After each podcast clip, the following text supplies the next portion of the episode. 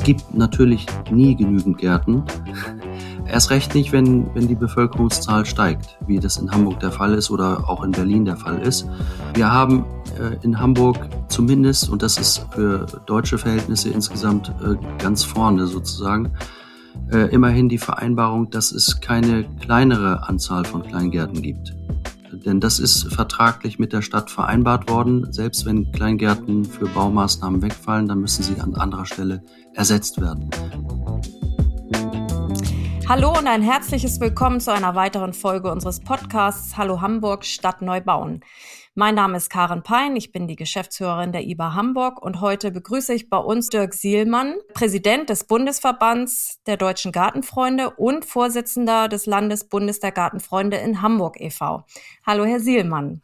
Hallo, Frau Pein. Schön, dass Sie da sind, Herr Sielmann. Es ist ja ähm, so, dass Sie ja eine Reihe von Hamburgerinnen und Hamburgern vertreten in ihrer Funktion als Vorsitzender. Der äh, Landesverbund, äh, Landesbund der Gartenfreunde in Hamburg hat 311 Mitgliedsvereine mit circa 33.500 Parzellen und rund 44.000 Mitgliedern.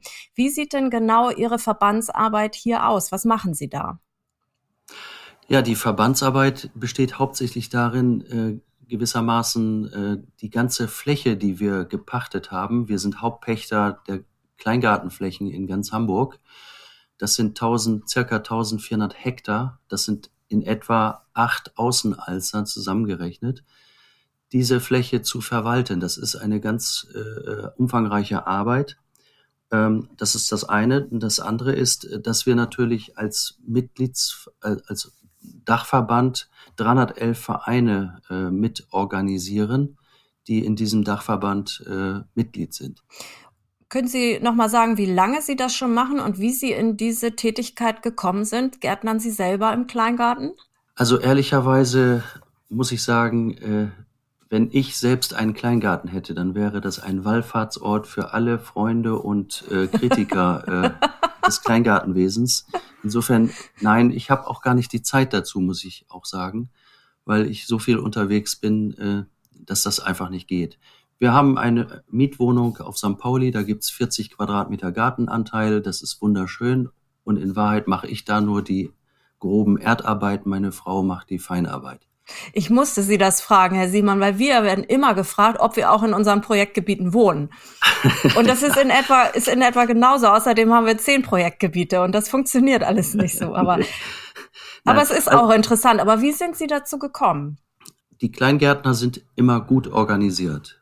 Äh, das, das wissen Sie äh, sicherlich aus Ihrer beruflichen Erfahrung. Ähm, das ist in ganz Deutschland so. Aber die gute Organisation erfordert auch, dass man Ahnung hat äh, von Zusammenhängen, äh, die Politik angehen und die Verwaltungsabläufe angehen. Und das war auch eine der Einstellungsvoraussetzungen für einen Geschäftsführer beim Landesbund. Der Landesbund war davor schon 25 Jahre sehr erfolgreich durch äh, Ingo Kleist geführt worden organisiert worden und der hatte auch sehr gute Kontakte in die Politik. Das war also eine Einstellungsvoraussetzung, die habe ich mitgebracht. Und äh, seit 2009 bin ich Geschäftsführer des Landesbundes und seit 2012 auch deren Vorsitzender. Ja, das sind schon, schon einige Jahre. Und äh, wie lange sind Sie schon im äh, Bundesvorsitz? Den Bundesvorsitz äh, oder im Präsidium des Bundesverbandes bin ich schon seit einigen Jahren, aber seit 2019 auch Präsident des Bundesverbandes. Und weil wir äh, unsere Gäste auch immer ein bisschen persönlich vorstellen, darf ich noch sagen, Sie sind Ostfriese und in Leer geboren und Sie haben Politikwissenschaften studiert und sind ja auch politisch tätig. Für die SPD sitzen Sie im Ausschuss für Stadt, Natur und Umwelt. Gehen wir mal weiter zu den Kleingärten. Ich finde, die Kleingärten haben sich ja in den in den letzten 10, 15 Jahren doch wahnsinnig verändert. Ähm, also ich erinnere mich so an, an meine Jugend, da, da hatten die Kleingärten eher den Ruf der Spießigkeit. Das war ähm, stark überaltet, war so mein, meine Wahrnehmung, bei jungen Leuten überhaupt nicht angesagt. Ähm, und schon völlig losgelöst von Corona hat sich das eigentlich schon in den etlichen Jahren davor doch deutlich gewandelt, dass es dann Generationenwandel gegeben hat, dass es irgendwie eine große Sehnsucht gibt, äh, auch bei Jüngeren und gerade auch bei Familien nach der eigenen Parzelle Und äh, mittlerweile gibt's ja lange Wartelisten, habe ich bei Ihnen gesehen. Gerade jetzt durch Corona müssen wir ja auch feststellen, dass sich dieser Wunsch oder diese Sehnsucht äh, nach dem privaten grünen Rückzugsort nochmal deutlich erhöht hat. Was glauben Sie, was fasziniert Menschen daran, eine eigene Parzelle zu besitzen oder auch zu teilen?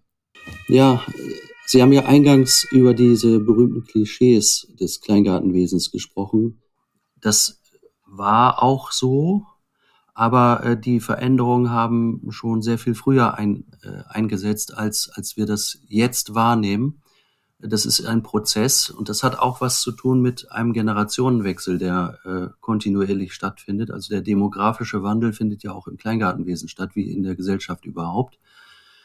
Ja, und das Interesse an Kleingärten ist jetzt natürlich Corona-bedingt äh, äh sozusagen explodiert.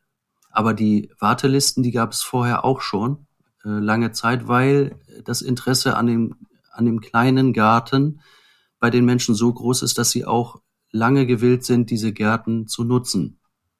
Äh, man könnte fast sagen, bis zum Lebensende. Und das ist äh, der Grund, weshalb es manchmal schwierig ist, an Gärten ranzukommen. Aber ich sagte ja schon, es gibt diesen demografischen Wandel. Das heißt, jetzt äh, findet eine förmliche Umschichtung der Generationen in den Kleingartenanlagen statt. Das heißt also, äh, man hat jetzt auch wieder eine Chance, an die Gärten ranzukommen.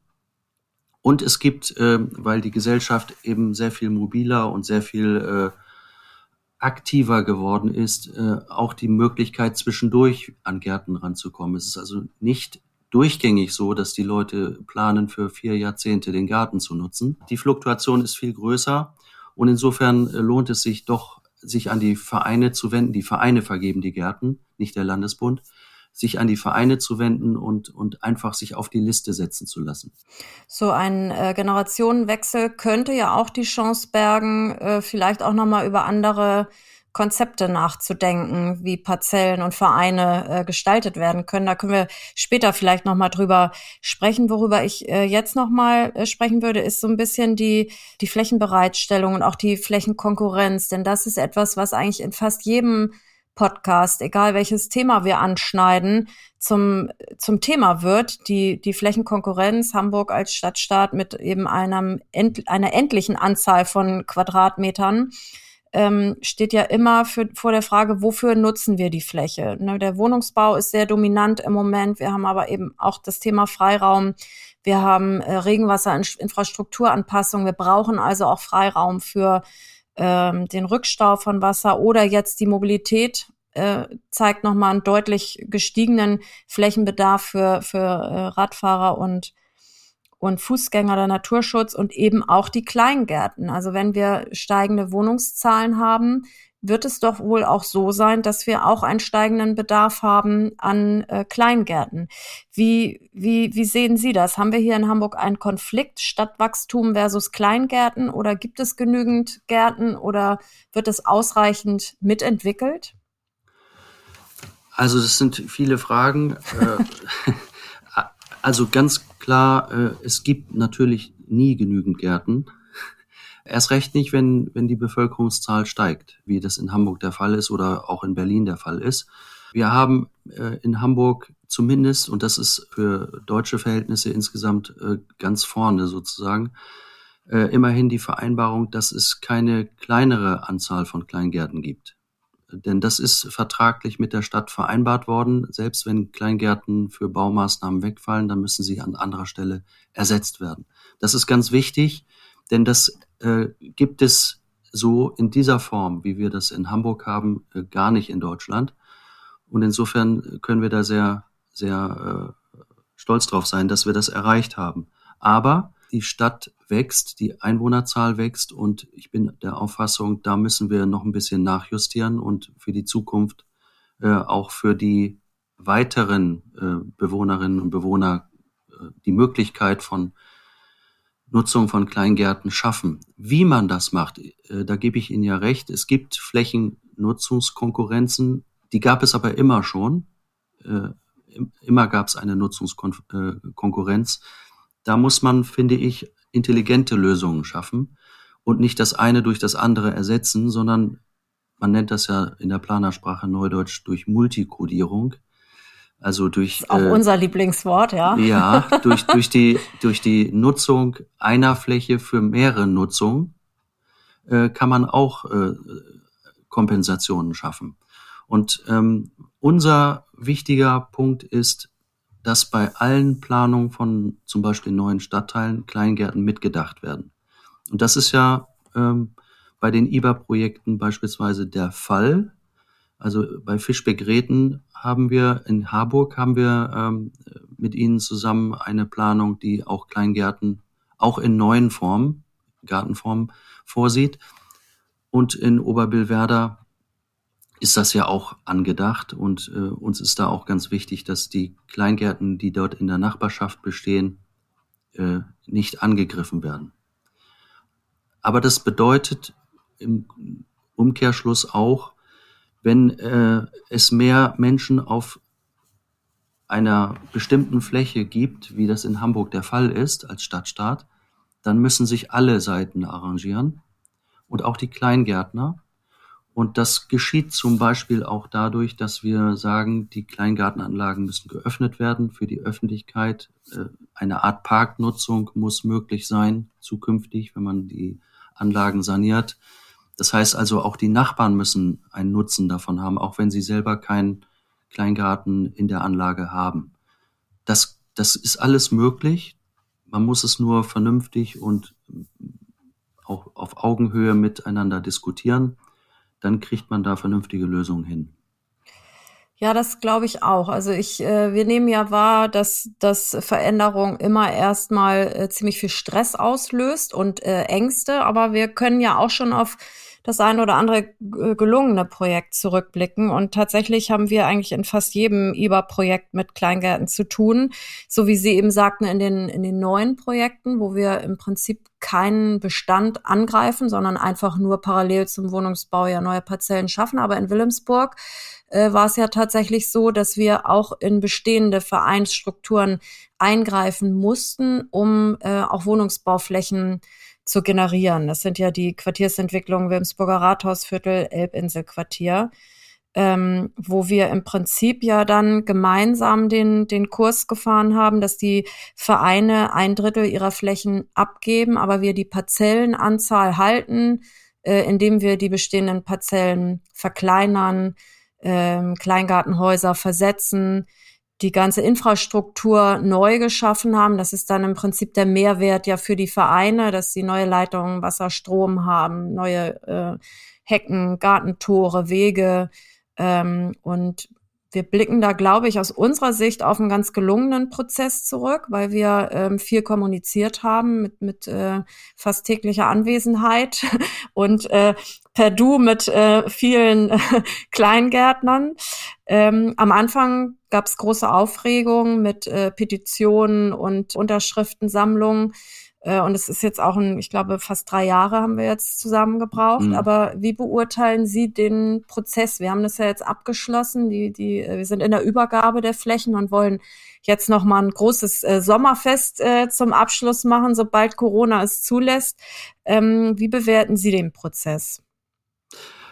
Also wir bewerten und ich bewerte diesen Prozess als sehr positiv, weil das ist die Chance, ähm, äh, das meinte ich vorhin auch mit der Diskussion auf Augenhöhe, dass, dass wir äh, erreichen, dass für alle Seiten ein Vorteil entsteht. Und, und Sie haben ja schon ein paar Punkte genannt. Die Anlagen werden komplett grundsaniert. Das, wenn das der Verein aus eigenen Mitteln äh, bewerkstelligen müsste, wäre das fast nicht finanzierbar oder jedenfalls nicht in der Qualität, wie sie dann jetzt am Ende äh, entstanden ist. Also es muss eine Win-Win-Situation entstehen, immer wenn wir solche Projekte angehen. Und äh, diese Nachverdichtung im Bestand, wie wir das nennen, das ist ein Erfolgsmodell in, in Hamburg, weil wir ja auch damit erreicht haben, dass zwei Drittel äh, der, der Parzellen und der Anlagen erhalten bleiben als Dauerkleingartenanlagen in einer äh, später dann neuen äh, äh, in einem Stadtteil, der neu geschaffen wird, da wird ja Wohnungsbau auch entstehen. Das sind dann zukünftig auch die neuen Nutzer äh, der, der Kleingartenanlagen. Also für alle Seiten ist was Gutes dabei herausgekommen. Und so müssen die Projekte in Hamburg, ich finde, auch deutschlandweit angegangen werden. Also es kann nicht sein, dass Kleingartenanlagen ersatzlos abgeräumt werden und äh, die Kleingärtner sozusagen dann äh, als Verlierer vom Feld gehen. So verhandeln wir in Hamburg nicht. Ganz im Gegenteil, da muss was Vernünftiges bei rumkommen. Und bei diesen genannten Projekten, finde ich, haben wir eine sehr schöne Lösung gefunden.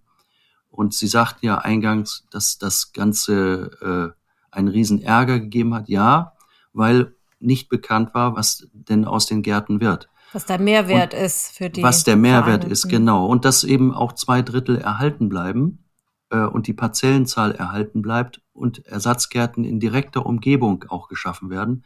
Das waren dann Argumente, die die Mehrheit, die überwiegende Mehrheit äh, der Mitglieder in dem Verein auch zu diesem Schritt veranlasst hat, das mitzugehen. Naja, man kann ja auch verstehen, dass erstmal ähm, ein gewisses Misstrauen herrscht, ob das äh, so, so für den eigenen Verein dann aufgeht oder ob man nur den kürzeren zieht. In diesem Projekt im Elbinselquartier haben wir ja auch noch äh, eine kleine Fläche äh, übrig gelassen, bei der wir noch ein bisschen Innovation gemeinsam wagen wollen, nämlich das gemeinschaftliche Gärtnern. Im Moment ist es ja so ein, eine Parzelle, ein Pächter, ein Vertrag. Und wir haben hier ja eine Fläche übergelassen, wo wir eigentlich eher einen Kleingartenpark entwickeln wollen. Also es gibt nicht für jeden eine Parzelle und jeder hat seine eigene Laube, sondern es ist ein, ein, es sind drei Felder, die zusammengelegt sind. Es gibt kleine Lauben für Materialien, aber die Beete äh, oder die Nutzung des Gartens erfolgt dann mit mehreren Pächtern gemeinsam. Ähm, was versprechen Sie sich von diesem diesem Projekt. Sie sind ja ähm, durchaus äh, auch begeistert davon, hier das einfach mal auszuprobieren, ob es weitere Möglichkeiten des Gärtnerns gibt. Ist das vielleicht auch eine Möglichkeit, äh, flächensparender mehr Leute versorgen zu können und den Wunsch zu erfüllen? Ja, auch das. Aber vor allen Dingen ist es ähm, eine Möglichkeit, auch auf die Bedarfssituation in der Bevölkerung äh, stärker einzugehen die Gesellschaft ist eben nicht mehr so wie vor 50 Jahren äh, oder vor 100 Jahren beispielsweise, äh, als es noch Familien gab, die bis zu zehn Kinder in ihrem Haushalt hatten. Da brauchte man große Parzellen. Äh, also es gibt Altanlagen mit bis zu 1000 Quadratmeter Parzellen. Das ist alles ausgerichtet auf Kinderzahlen zwischen sieben und zwölf.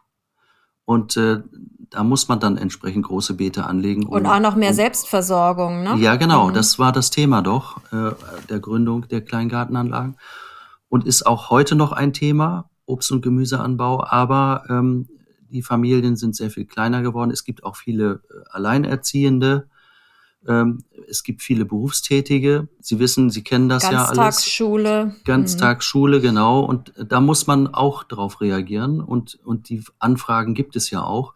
Und wir haben in der Tat, äh, da wo die Anlagen neu sortiert worden sind, wo sie neu geordnet wurden, wo Neuzuschnitte von Parzellen vorgenommen wurden. Es gibt auch das Pergolenviertel in, in äh, Bezirk Nord.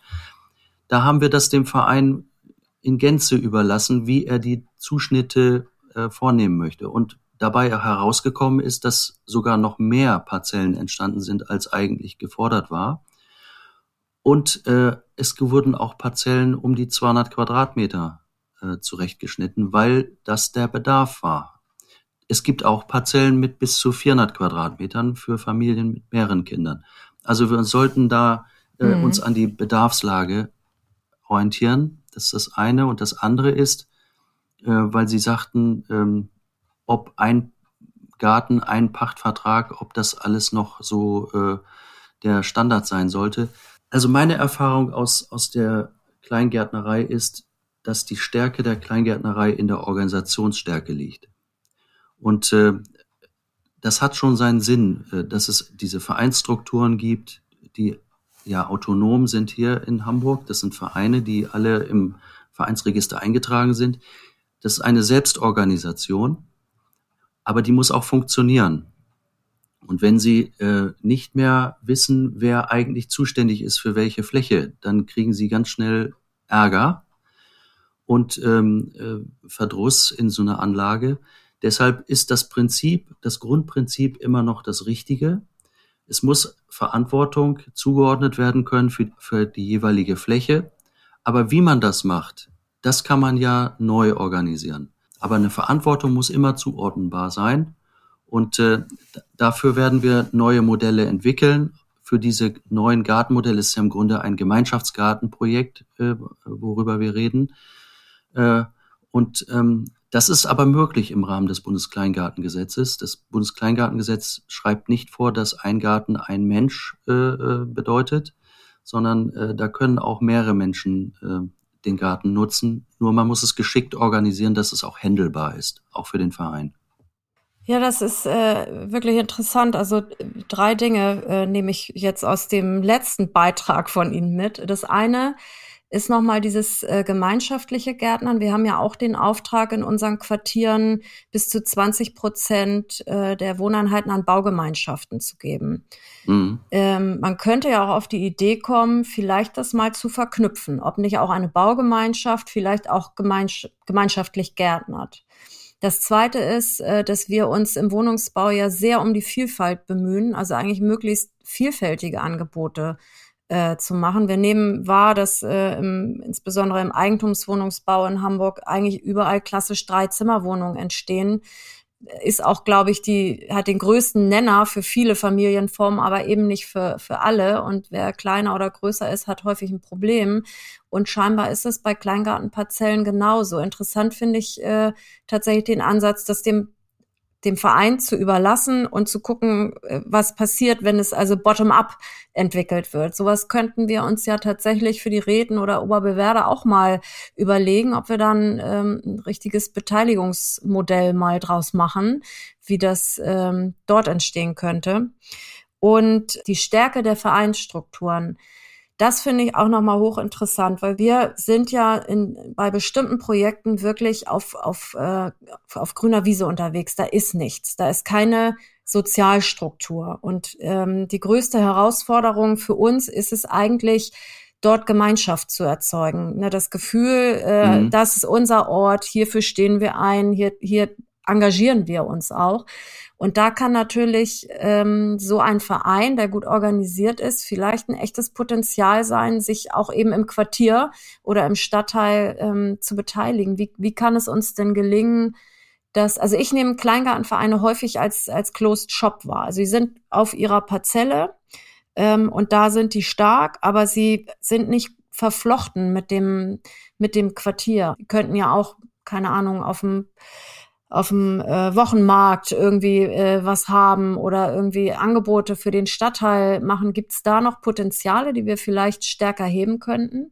Dass Kleingartenanlagen einen Nutzen für die Gesellschaft haben, äh, ergibt sich schon daraus, dass, dass praktisch alle Gesellschaftsschichten in so einem Kleingarten zu finden sind. Also da treffen sich neuerdings auch Ärzte und, und äh, der berühmte Arbeiter nebeneinander auf, äh, auf den jeweiligen Parzellen. Ähm, äh, auch zugereiste Migranten, äh, alle Schichten, wie gesagt, treffen sich dort in, auf so einer Fläche wie in einem Dorf. Äh, das ist erstmal schon mal eine integrative Leistung und auch ein, eine soziale Funktion, die die Kleingärten haben. Das heißt, die Menschen äh, unterhalten sich dort wenigstens. Sie haben ein gemeinsames vernetzen Hobby. Sich da, absolut, Sie vernetzen ja. sich. Mhm. Es gibt natürlich auch den üblichen Streit, den man auch haben kann, aber auch das ist ja Kommunikation. Absolut. Und ähm, ähm, eine der wichtigen Aufgaben, also diese Closed Shop Geschichte äh, loszuwerden, das ist auch eines unserer Ziele.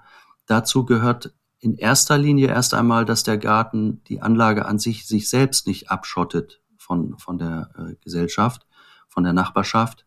Da arbeiten wir hart daran. Es gibt auch viele Vereine, die sich inzwischen äh, dieser Richtung sozusagen verpflichtet fühlen. Es werden also diese berühmten Stahltüren und Eingänge, die manchmal auch verschlossen sind, die werden abgebaut es werden sogar Parzellen aufgelöst, um die Eingangssituation offener zu gestalten. Das ist in Eimsbüttel der Fall. Also insofern ähm, arbeiten wir daran, dass es da eine bessere Vernetzung auch mit der Nachbarschaft gibt. Bei Neuanlagen ist das ja sowieso einfacher möglich, weil da äh, bildet sich ja die Gemeinschaft aus den Bewohnerinnen und Bewohnern der neu geschaffenen äh, Stadtteile. Ja, ich glaube, das ist aber eher so ein Thema der Durchwegung. Also wie kann der Stadtteil auch die Kleingartenflächen nutzen? Ich finde, das, das klappt auch äh, vielerorts schon ganz gut. Also ich wohne in Lockstedt und ähm, mhm. die äh, da gibt es im Prinzip quasi ein Netz an Kleingärten, die alle äh, öffentlich durchwegbar sind und tolle Fahrradwege dann äh, auch bieten. Aber was ich mich frage, ist, ob wir nicht noch, noch ein Potenzial heben können, indem der, der Verein auch in den Stadtteil aktiv ist. Aber ich habe auch noch nicht die richtige Idee. Aber da wir sind ja noch ein paar Jahr, Jahrzehnte vielleicht noch zusammen hier tätig. Ja. Äh, insofern können wir da noch mal drüber nachdenken. Weil wenn die organisationsstark sind, dann können die vielleicht auch noch äh, mehr machen. Also da halt, halt, halt, halt, sage ich dazu. Also die Arbeit, die die Vereinsvorstände haben mit der Organisation des Vereines, das ist schon eine ganze Menge und ich bin da sehr stolz drauf, dass das alles ehrenamtlich geschieht, mhm. was dort geschieht. Das ist ja auch eine Grundstücksverwaltung, die die Vereine mit übernehmen. Äh, und sie wissen, äh, Grundstücksverwaltung heißt eben auch sich kümmern darum, dass Missstände aufgehoben werden. Nicht? Dass, dass man sich darum kümmert, dass äh, Bauverstöße äh, zurückgebaut werden und, und, und. Also man macht sich da auch nicht nur zum Freund aller, äh, sondern hat da manchmal auch ja. Schwierigkeiten mit den Leuten. Die Zusammenarbeit mit, mit den Strukturen drumherum, die kann verbessert werden. Also ich rate den Vereinen, sich einzubringen in, in die äh, Organisationsbeistatter, ne? genau, mhm. das äh, sich auch dazu vernetzen zum gegenseitigen Nutzen. Immer wieder, äh, das muss man dazu sagen, das machen die Leute alles ehrenamtlich und äh, dann noch sich da zwei Stunden in so ein Gremium zu setzen, das kostet auch Zeit und äh, da muss man dann auch erkennen, ob das einen Nutzen für den Verein hat oder nicht. Ja, absolut. Da haben Sie natürlich recht. Wir hatten vorhin das Thema der, der Multikodierung angesprochen. Wir äh, überlegen in Oberbewerder Erdwärme unter die Kleingärten zu bringen für das äh, Wärmeversorgungskonzept. Das wäre im Prinzip schon mal so eine zweite Nutzung. Gibt es äh, weitere Beispiele, die Sie kennen, wo es in Kleingartenanlagen Mehrfachnutzungen gibt? Es kommt immer darauf an, was man halt mit Nutzung definiert. Also das eine, was Sie jetzt sagen, ist ja so eine passive Nutzung. Mhm. Äh, also das, das, das ist äh, einfach da dann, ne? Das ist einfach da. Mhm. Die Fläche wird für Erdwärmemaßnahmen äh, mitgenutzt. Da muss man gucken, ob das technisch alles so geht. Da sind wir gerade dabei, das in Fischbeck-Räten zu prüfen. Aber grundsätzlich wollen wir uns der Sache nicht verschließen. Es muss nur die kleingärtnische Nutzung dann auch noch möglich sein. Äh, also das, es muss schon, äh, es darf dann nicht äh, so sein, dass man praktisch gar nichts mehr machen kann im Garten. Dann geht das ja einfach technisch nicht. Die andere Sache ist, dass, dass man die Anlage sozusagen auch als öffentliche Anlage gewissermaßen mitkonzipiert. Das wäre dann das Prinzip Kleingartenpark. Auch das ist ja nichts Neues. Das gab schon in den 20er Jahren als Idee der Reformbewegung. Und ich finde, das ist eine der schönsten äh, Varianten, die, die man sich vorstellen kann. Wir haben gar nicht so viele Kleingartenparks in Hamburg. Man kennt es sonst eher so als kasernenmäßige Aneinanderreihung von Parzellen. Aber so ein Park äh, ist, ist eine Augenweide für alle, die da auch durch den Park gehen. Insofern plädiere ich dafür, dass man dieses Prinzip wieder etwas stärker in den Vordergrund rückt. Also es gibt ja zum Beispiel ein Modell, was wir in Eimsbüttel jetzt haben, Warum, warum versuchen wir nicht auch ähm, das Thema naturschutzrechtliche Ausgleichsflächen mit Kleingartenflächen zu verbinden? Weil sie für jede Baumaßnahme brauchen sie äh, naturschutzrechtliche Ausgleichsflächen. Wir haben das in, in Niendorf jetzt so äh, in einem Modellprojekt so äh, äh organisiert, dass äh, die Parzellen zwar selbst etwas kleiner sind, etwa 200 Quadratmeter, die eigentliche Parzellenfläche, aber dem zugeordnet sind dann nochmal pro Parzelle 100 Quadratmeter Streuobstwiese. Und die Streuobstwiese ist dann der naturschutzrechtliche Ausgleich. Und so haben sie dann äh, zwei Nutzungen übereinander gelegt oder teilweise übereinander gelegt. Und dann hat auch die Stadt einen Nutzen davon. Wir haben als Kleingärtner einen Nutzen davon, denn die Streuobstwiese ist, ist tatsächlich eine kleingärtnerische Nutzung auch, weil Obst gehört auch zur angebaut, Vereinsanlage dann? Gehört dann auch mhm. zur Vereinsanlage, genau. Und äh, so, so finde ich, sollte man mal sich Gedanken darüber machen, in einer Zeit, in der die Nutzungskonkurrenz ja immer größer wird. Hm, und die Bezirksämter haben nicht den Betrieb dieser Flächen. Also das genau. äh, ist schon auch eine Win-Win-Situation. Genau. Mhm. Wir, wir haben zum Beispiel auch eine Überlegung, dass wir mit Wohnungsbestandshaltern, die also große Geschosswohnungsbestände haben, dass wir mit denen eine Kooperation machen, auf deren sogenannten Abstandsgrün, das hört sich ja auch immer alles so ja, aber so sieht's eben auch aus. Ne? So sieht's auch aus, genau. Dass, dass wir also Teile dieses Abstandsgrüns so nutzen, dass dort kleine Parzellen äh, angelegt werden können. Sie sagten ja vorhin, ähm, es gibt Baugemeinschaften, die man eventuell mit so einer Idee auch äh, verbinden könnte. Man muss nur auf eines achten. Das alte Modell des Mietergartens hat nicht wirklich funktioniert. Und deshalb ist haben wir eine kleine äh, äh, Änderung dieses Konzepts angeregt, nämlich tatsächlich die Idee des Kleingartens dort äh, zu nutzen, eine eigenständige, selbstorganisierte äh, Fassung zu schaffen und äh, den Bewohnern des Hauses sozusagen ein Vorrecht zu geben. Aber wenn der wenn ein Garten nicht vermietet werden kann, nicht verpachtet werden kann, dann kann auch von außen jemand den Garten übernehmen. Der Erfolg davon ist, dass die Gärten immer gepflegt sind, immer genutzt werden äh, und nicht, um es bei dem Beispiel des Mietergartens zu haben, dass ein Mieter neu einzieht, der keinen grünen Daumen hat und gar keine Lust hat, sich um den Garten zu kümmern. Also und vor allem auch viel artenreicher, sonst sind das ja nur Grasflächen. Ja, genau. Also wir, wir können zum Thema biologische Vielfalt können wir einen Katalog aufschlagen. Äh, da können wir richtig liefern. Äh, wenn man sich das mal ganz genau ansieht, dann wird die Artenvielfalt gerade durch Kleingartenanlagen im städtischen Raum äh, mit den Privatgärten zusammen äh, stabil gehalten oder überhaupt erst äh, in, in einem ausreichenden Maße gehalten. Gucken Sie sich die, die Grünanlagen an, die leider durch Einsparverpflichtungen in, in den Grünetats der Bezirke ja nur noch sozusagen ein Mindestmaß an Grün aufweisen können. Rasen, Büsche, Büsche kaum noch, Bäume, äh, Hecken aber auch nicht mehr. Das finden Sie aber alles in Kleingartenanlagen. Und das sind wichtige Funktionen äh, zum Thema Biodiversität, die wir auch durch eigene Programme jetzt noch verstärken wollen. Naturnahes also Gärtnern ist, ist ein toller Ansatz, finde ich, mit den äh, ja. Bestandshaltern zu arbeiten, weil sie damit ja äh, auch diese Trittsteine von, von Grünflächen äh, für die Biodiversität äh, dann auch schaffen können. Es geht ja, ja. darum, äh, dass sich Tiere von einem Flecken zum nächsten auch eben äh, weiterarbeiten ja. können. Das ist, äh, da ist, glaube ich, viel Potenzial drin.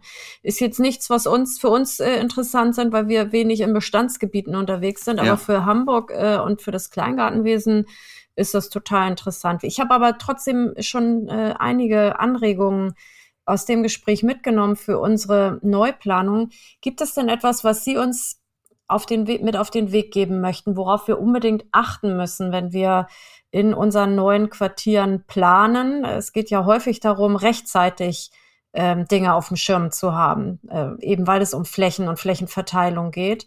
Gibt es da irgendwas, wo Sie sagen, Mensch, da, da, wenn die daran denken würden, das wäre nochmal so richtig gut? Ja, und das betrifft jetzt gar nicht Sie äh, als IBA alleine, sondern äh, die ganze Zunft der Planer, äh, würde ich jetzt mal ansprechen. Die hören Nämlich, zu. Wir haben schon 2000 hören, Follower. ja, ja, also äh, was, wenn ich erste Planungen sehe, was auffällt, ist, dass immer in diese Kästchen sozusagen äh, geplant wird. Dieses Feld ist für äh, Mietecker vorgesehen, dieses Feld ist für Spielen und äh, Kinder vorgesehen, dieses Feld ist für dieses und jenes vorgesehen. Schöner wäre es, wenn man diese Dinge, jedenfalls wenn es um die Freiraumgestaltung geht, besser miteinander verbindet, damit das sozusagen aus einem Guss entsteht und nicht äh, in Kästchenweise äh, nacheinander geschaltet äh, geplant wird. Das ist äh, das finde ich, äh, wäre ein, ein guter Ansatz, um, um für das Ganze ein, ein, ein Bild herzustellen. Und Synergien äh, auch. Und äh, Synergien zu auch, zu, mhm. genau. Das, denn sonst würden sie ja gar nicht zu dieser äh, Multikodierung kommen können, wenn man das immer nur äh, in diesen äh, ja, abgehackten äh, Planungsschritten sehen. Mhm. Das sind zwar meistens zunächst einmal äh, Vorplanungen, das ist mir schon klar, aber ich finde, man sollte die Dinge von Anfang an äh, so denken, dass, man muss sich im Grunde genommen vorstellen, wie es wäre, wenn man äh, durch, durch die Landschaft geht, die man da plant.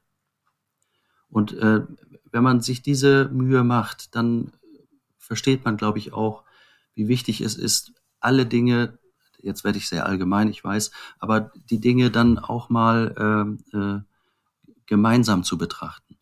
Und wir haben ja gerade über äh, Ansätze gesprochen, die, die einfach erfordern, dass man das auch gemeinsam denkt. Und das ist unser Ansinnen, das versuchen wir an allen Stellen, mit denen wir darüber reden, auch äh, zu lancieren, dass das eben die Zukunft sein müsste. Und insofern hat auch das Kleingartenwesen, das jetzt äh, in Deutschland organisiert 100 Jahre existiert, ähm, weiterhin eine Zukunft. Ja, wir, wir nennen das äh, ganzheitliche Quartiersentwicklung, also ja. tatsächlich möglichst von Anfang an alle Belange äh, mitzudenken. Und das, das wird auch in jedem Podcast, wo wir auch jetzt so die Themen ein bisschen äh, nach und nach äh, uns greifen, wird es immer deutlicher, dass äh, wie wichtig das ist, tatsächlich alle Themen ganz am Anfang mitzudenken. Alles, was hinten rein einfädelt, ist immer, hat immer schon eine Schwierigkeit, wirklich an den Boden zu kommen. Das ist so. Ähm, Herr Seemann, darf ich Ihnen zum Abschluss noch mal eine Frage stellen? Das ist wieder so wie die Eingangsfrage, etwas, was wir auch immer äh, äh, an, beantworten sollen. Was ist für Sie persönlich der schönste Garten in Hamburg und welche deutsche Stadt hat die schönste Kleingartenanlage?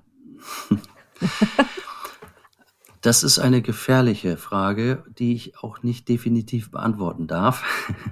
Also äh, ich finde, es gibt sehr unterschiedliche Kleingartenanlagen in Hamburg. Äh, und die Besonderheit liegt eben in der Unterschiedlichkeit. Und das ist auch das Schöne daran. Es gibt zum Beispiel einen Kleingarten, der hat nur sieben Parzellen.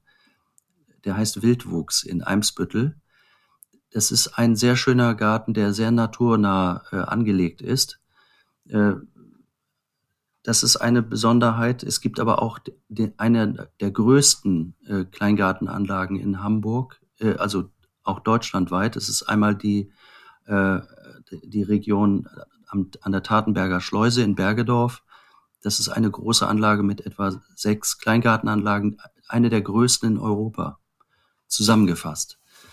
Und wir haben auch äh, mit einem der größten Kleingartenvereine in Deutschland, das ist die Horner Marsch, mit fast 1000 Parzellen großen Parzellen. Wenn man sich die Anlage ansieht, die hat auch viel Potenzial für, für, für Menschen, die aus der Innenstadt oder die Innenstadt nah wohnen und äh, im Grün spazieren gehen. Mm, und ihren Kleingarten mit dem Fahrrad erreichen können, ne? So sieht's das aus. Das muss ja das Ziel sein. Zu genau. Fuß oder mit dem Fahrrad. Genau. Und ansonsten in Deutschland sind alle Kleingärten schön. Ja, natürlich. Das ist sehr diplomatisch von Ihnen. Herr Seemann, herzlichen Dank, dass Sie heute unser Gast waren. Und bei unseren Hörerinnen und Hörern bedanke ich mich äh, wie immer recht herzlich fürs Zuhören. Unser Podcast Hallo Hamburg Stadt Neubauen erscheint alle vier Wochen. Und wenn Sie möchten, dürfen Sie ihn gerne abonnieren und auch bewerten. Mein Name ist Karin Pein und ich sage auf Wiedersehen bis zum nächsten Mal.